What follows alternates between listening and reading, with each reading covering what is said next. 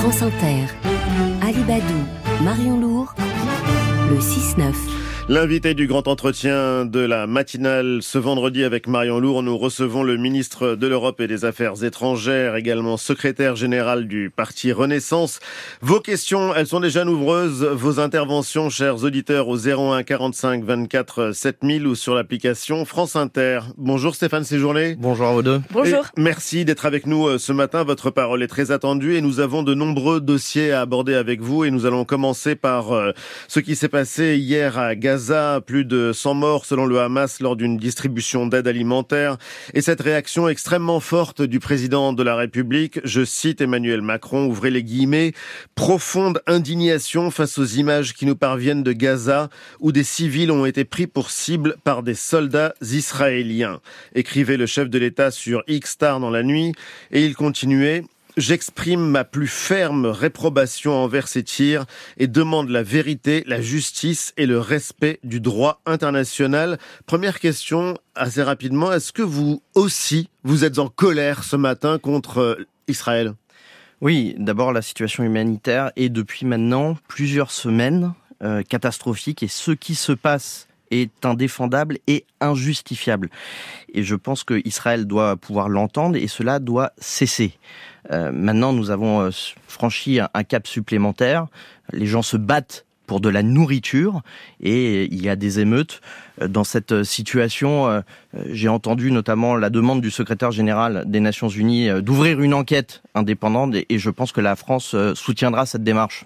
Il y a une question qui est euh, importante aujourd'hui, c'est celle de savoir quelles sont les images dont parle le président de la République, ces images qui nous parviennent de Gaza où des civils ont été pris pour cible par des soldats israéliens.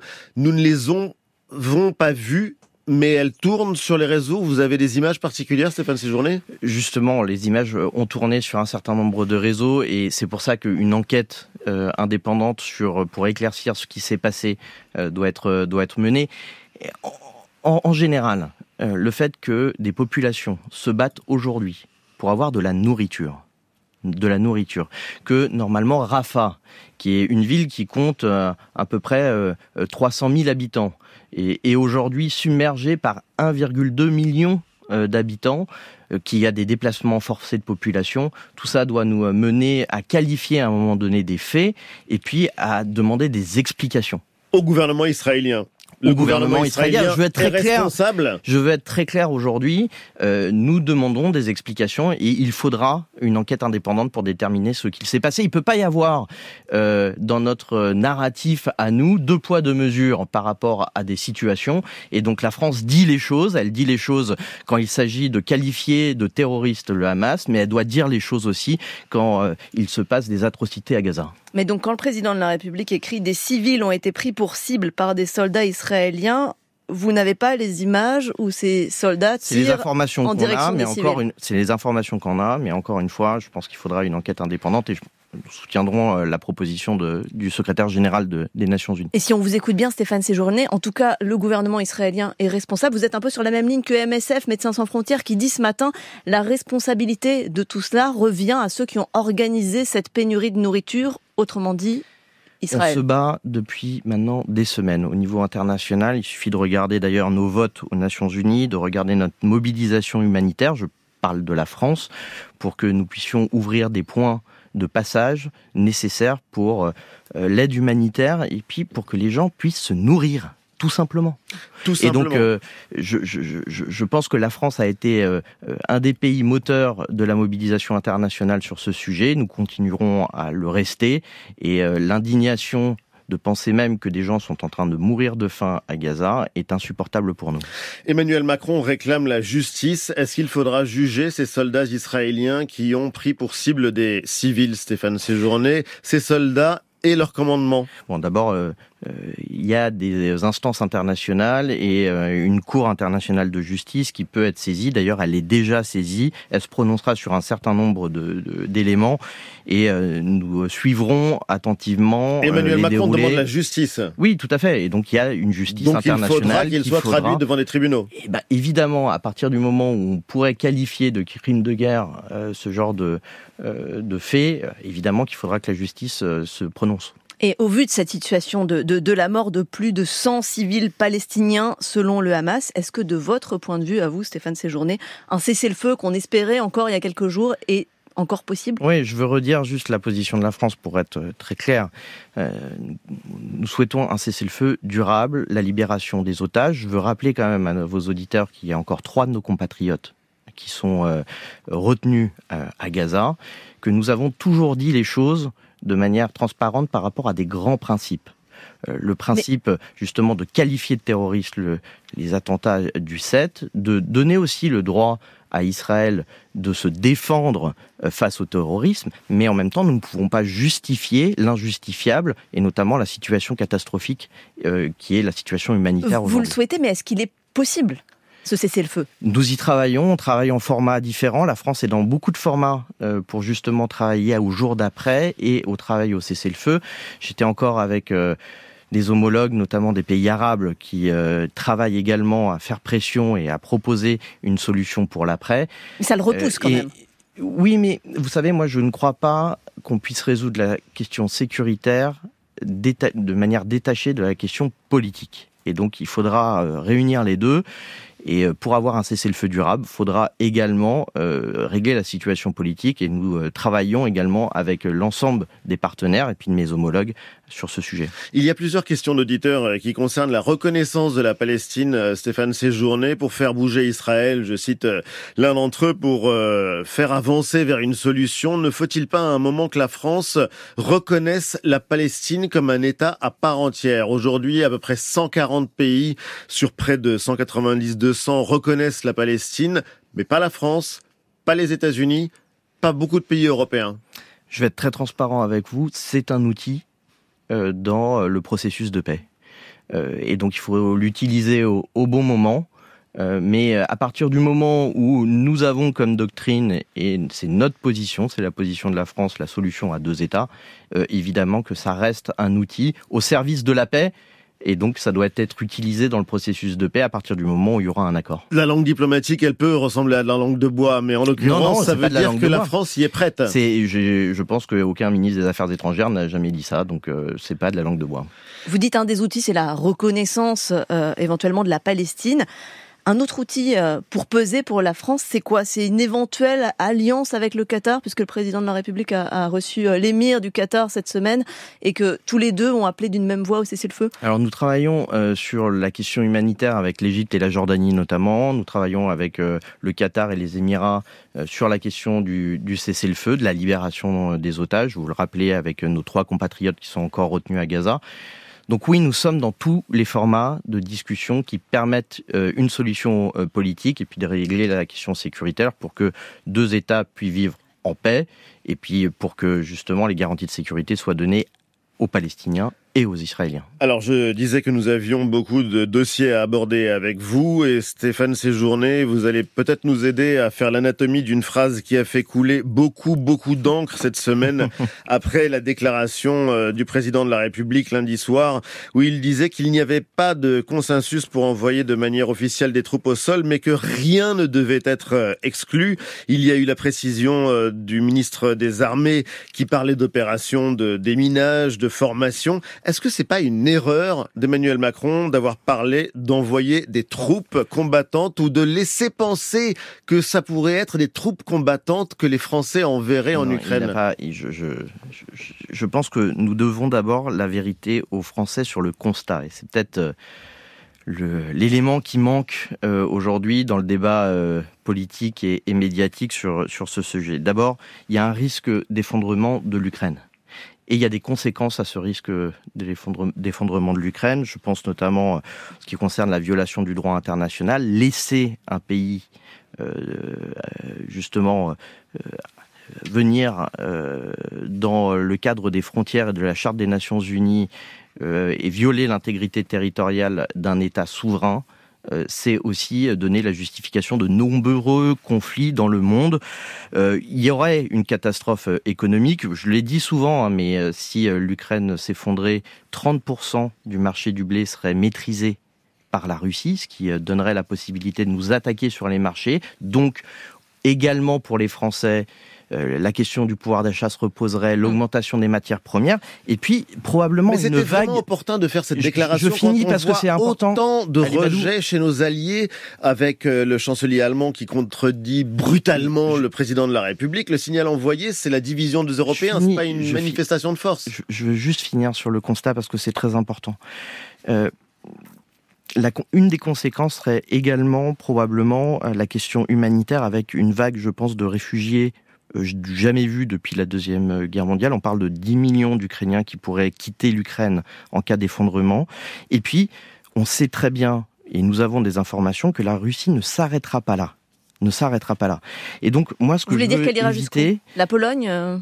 Moi ce alors je pense notamment à la Moldavie qui sont des pays qui sont aujourd'hui en danger. Transnistrie. Moi ce que je veux vous dire ce matin c'est que on ne peut pas se retrouver dans la même période que septembre 38 au moment où on a lâché la Tchécoslovaquie pour une paix éphémère. Les Sudètes. Les Sudètes. Et puis un an après. Comparaison et raison, Stéphane Séjourné. Alors, je, vous dis qu'on ne peut pas se retrouver dans cette période. Je ne dis pas qu'on est dans cette période, mais l'histoire se répète. Et moi, je retiens quand même peut-être un enseignement euh, de, cette période avec euh, l'histoire, c'est que un pas de côté face à une puissance impérialiste, c'est lui donner la possibilité de faire un, pas en avant.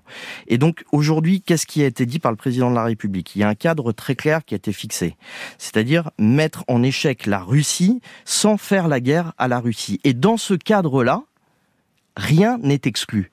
Voilà. Et donc les choses sont dites, sont claires, ça participe à l'ambiguïté stratégique, hmm. mais en même temps, ça nous met du bon côté de l'histoire. Et moi, je suis très content. Pourquoi ce revirement que le président de la République ait pu justement euh, poser les choses et aussi créer ce débat ce changement de, de, de, ligne politique ou stratégique euh, Pourquoi maintenant, puisque la guerre dure maintenant depuis plus de deux ans, Stéphane Séjourné? Parce que le contexte est instable. On a des élections américaines qui euh, justement nous rendent instables le, soutien de l'Ukraine dans la durée. On a un Donald Trump qui a fait également euh, des déclarations sur l'article 5 euh, de l'OTAN et donc la solidarité mm. envers les, pays. Et donc, si cette clause est contractualisée, elle n'existe plus. Si les États-Unis ne soutiennent plus l'Ukraine, je ne sais pas si les Européens aujourd'hui pourront faire face. On représente que 30% de l'aide tous les Européens, 30% de l'aide à l'Ukraine. Hum. Sans les Américains, nous ne pouvons pas durer. Et l'aide des Américains est bloquée. Et l'aide des Américains aujourd'hui est bloquée. Et puis il y a une deuxième, deuxième conséquence, c'est que la Russie aujourd'hui nous attaque. Ouais, voilà. Alors, sur euh, le volet informationnel, sur le volet informatique, on est dans une situation de fragilité avec la préparation des élections européennes, avec la préparation des Jeux olympiques, et la France ne permettra pas. Ça, c'est la grande crainte. nos services publics, nos transports, nos hôpitaux. Et imaginez deux minutes que nous n'ayons plus d'hôpitaux euh, dans la région parisienne, que les transports s'arrêtent à cause des attaques informatiques euh, de la Russie. Tout ça fait que la Russie a changé de posture, c'est notre avis, c'est notre analyse, et, que euh, ça démontre aussi qu'elle ne s'arrêtera pas là et donc, dans ce cadre-là, le cadre fixé par le président de la République de ne rien exclure permet d'envoyer un message très clair. un message très clair à la Russie que nous ne lâcherons pas le combat avec les Ukrainiens. Justement, Stéphane Séjourné, euh, il y a eu les mots du président de la République, Emmanuel Macron, et il y a eu la réponse de la Russie, notamment hier euh, le, discours de, Vladimir Poutine, qui a agité la menace d'une guerre nucléaire. Euh, on entendait tout à l'heure l'édito, de, de Pierre Aski. Est-ce qu'on ne nourrit pas une escalade en parlant de troupes au sol, même si elles ne sont pas combattantes. Attention à nous-mêmes ne pas nourrir le discours de la Russie. Euh, ceux qui nourrissent aujourd'hui l'escalade, ce sont les Russes. Ceux qui attaquent l'Ukraine aujourd'hui et qui mettent, On se met pas en danger là. qui mettent et qui mettent en danger la sécurité de l'Europe, ce sont les Russes. Ce sont les Russes nous-mêmes, Français, ne travaillons pas avec les éléments de langage et la doctrine du Kremlin. Et donc, il faut qu'on fasse très attention à ça, parce que je pense qu'on fait le jeu aujourd'hui en évoquant ces sujets. D'ailleurs, il y a un certain nombre de formations politiques qui font le jeu aujourd'hui sans le savoir ou en le sachant euh, de, de, de, la Russie. Je, vous dis les choses assez, assez clairement. Euh, et on va aller au standard. Euh, depuis, depuis que nous avons décidé de soutenir l'Ukraine, que ça soit d'ailleurs pour l'envoi de matériel humanitaire au début, euh, Vladimir Poutine a euh, agité euh, la question nucléaire. Quand nous avons décidé d'envoyer du matériel militaire, il a agité la menace nucléaire. Quand nous avons décidé d'envoyer des chars, il a agité la menace nucléaire. Quand nous avons décidé d'envoyer des avions, il a agité la menace nucléaire. Et donc là, nous passons à un stade supérieur en n'excluant rien, et il agite la menace nucléaire. Donc, euh, euh, j'ai envie de vous dire, euh, c'est une logique et il y a une forme de désinhibition de la Russie par rapport à la menace nucléaire. Bonjour Benjamin.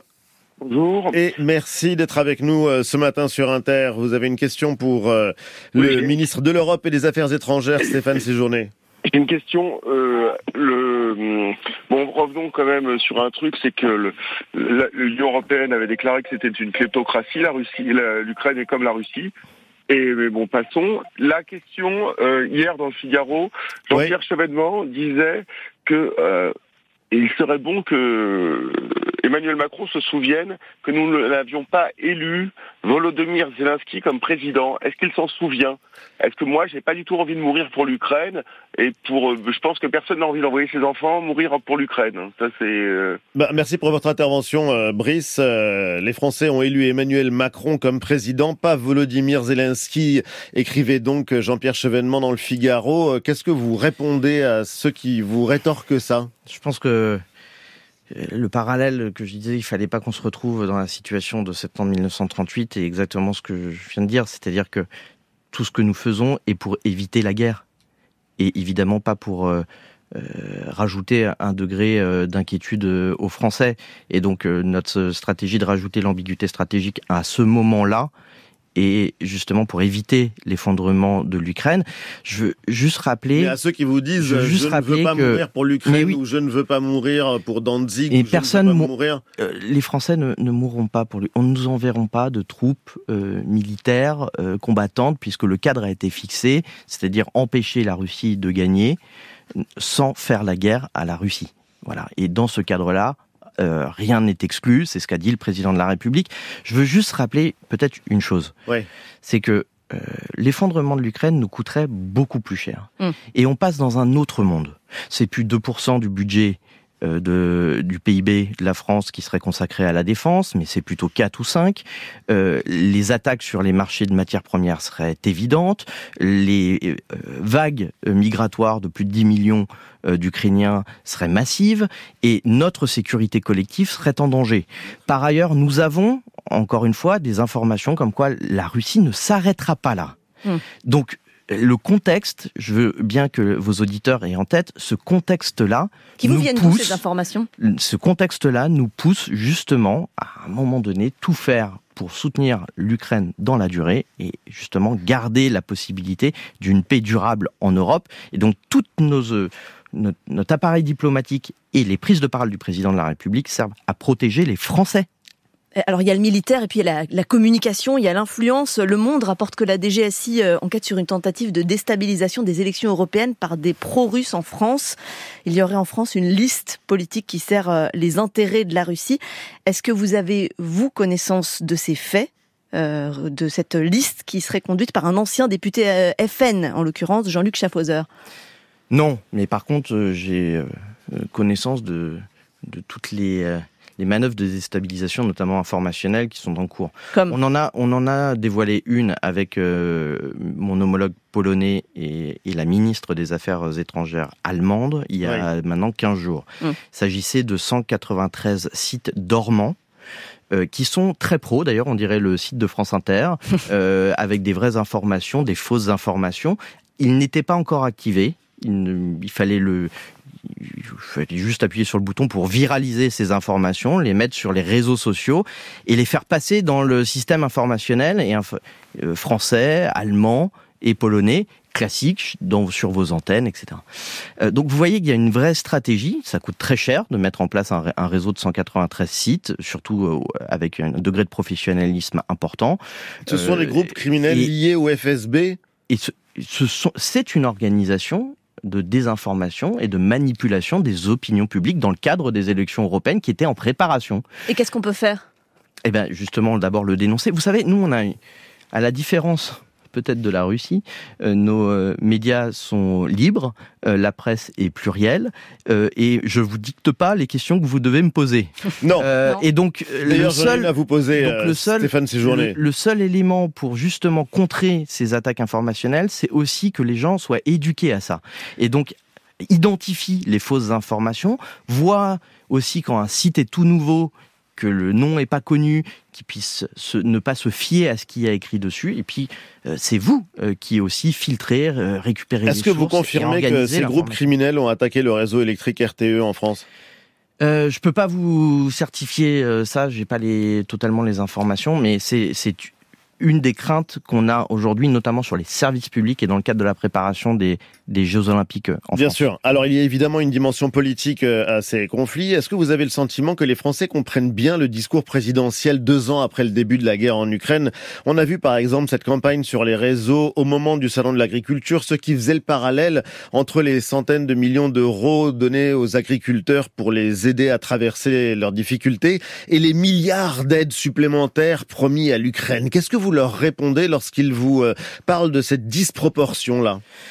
Je leur dis que ce qu'on donne à l'Ukraine aujourd'hui est rien comparé à, ce que nous allons devoir payer si euh, l'Ukraine s'effondre. Et donc, euh, évidemment, c'est ce sont des éléments de langage qui vont dans le sens d'ailleurs de la Russie. La Russie cherche à affaiblir notre soutien et pour affaiblir notre soutien, cherche à toucher nos opinions publiques en faisant des comparaisons de la sorte, et puis pour euh, lasser euh, l'opinion publique européenne. Vous savez, on nous aurait dit il y a deux ans que les Ukrainiens auraient repoussé notamment le, front aussi loin, qu'ils auraient réussi à ouvrir en mer Noire un passage pour les céréales. je pense qu'on n'y aurait pas cru. Et donc, normalement, la Russie aurait dû écraser l'Ukraine en quelques jours. L'Ukraine a tenu grâce notamment aux Européens. Et il faut que ça continue comme ça. Donc, je, mm. c'est notre responsabilité à nous. Hein, de, faire euh, aussi ce décryptage euh, politique et euh, j'essaye de le faire également aujourd'hui avec vous. Et justement, face à cette Russie écrasante, il faut évidemment une Europe forte. Alors, le parti Renew vient de lancer la campagne avec sa, avec sa tête de liste, Valérie Ayé, qui a été investie hier elle est peu connue, elle n'est pas très médiatique, elle est peu connue du grand public. Euh, c'est vrai que Julien de Normandie et Bruno Le Maire avaient refusé cette tête de liste. Est-ce que l'Europe finalement ça n'intéresse plus la majorité présidentielle? Non, je pense que Valérie Ayé, elle est légitime. Elle, est, elle a pris d'ailleurs ma suite à la présidence du groupe Renew. Alors le groupe Renew, c'est 103 parlementaires pour vos auditeurs, 25 nationalités, mm. donc 25 nationalités différentes. Donc c'est pas uniquement le groupe euh, des Français euh, de la majorité présidentielle. Et donc ça lui donne une légitimité euh, très forte pour obtenir. Et puis, je veux dire, elle a un bilan elle est une des députées les plus influentes aujourd'hui au Parlement européen. Elle a beaucoup travaillé. Euh, elle incarne une forme de sincérité que moi j'aime bien, euh, parce qu'elle croit en ses combats. Elle les porte depuis maintenant 5 ans. Euh, c'est quelqu'un avec qui j'ai beaucoup travaillé. Et vous allez soutenir Ursula von der Leyen pour sa réélection? Ah, Pour l'instant, c'est moi, je prends les choses par étapes. Bon, euh, souhaite, en tout cas. Et donc, euh, là, pour l'instant, il y aura la campagne des élections européennes. On fera campagne, on fera des propositions. Euh, il y aura une liste aux européennes qui sera, qui sera dévoilée dans les, dans les prochaines semaines. Et puis après, une fois que les élections seront passées, on s'attaquera au poste à responsabilité et donc à l'élection à l'élection du président de la commission ou de la présidente de la commission en fonction du rapport de force du Parlement.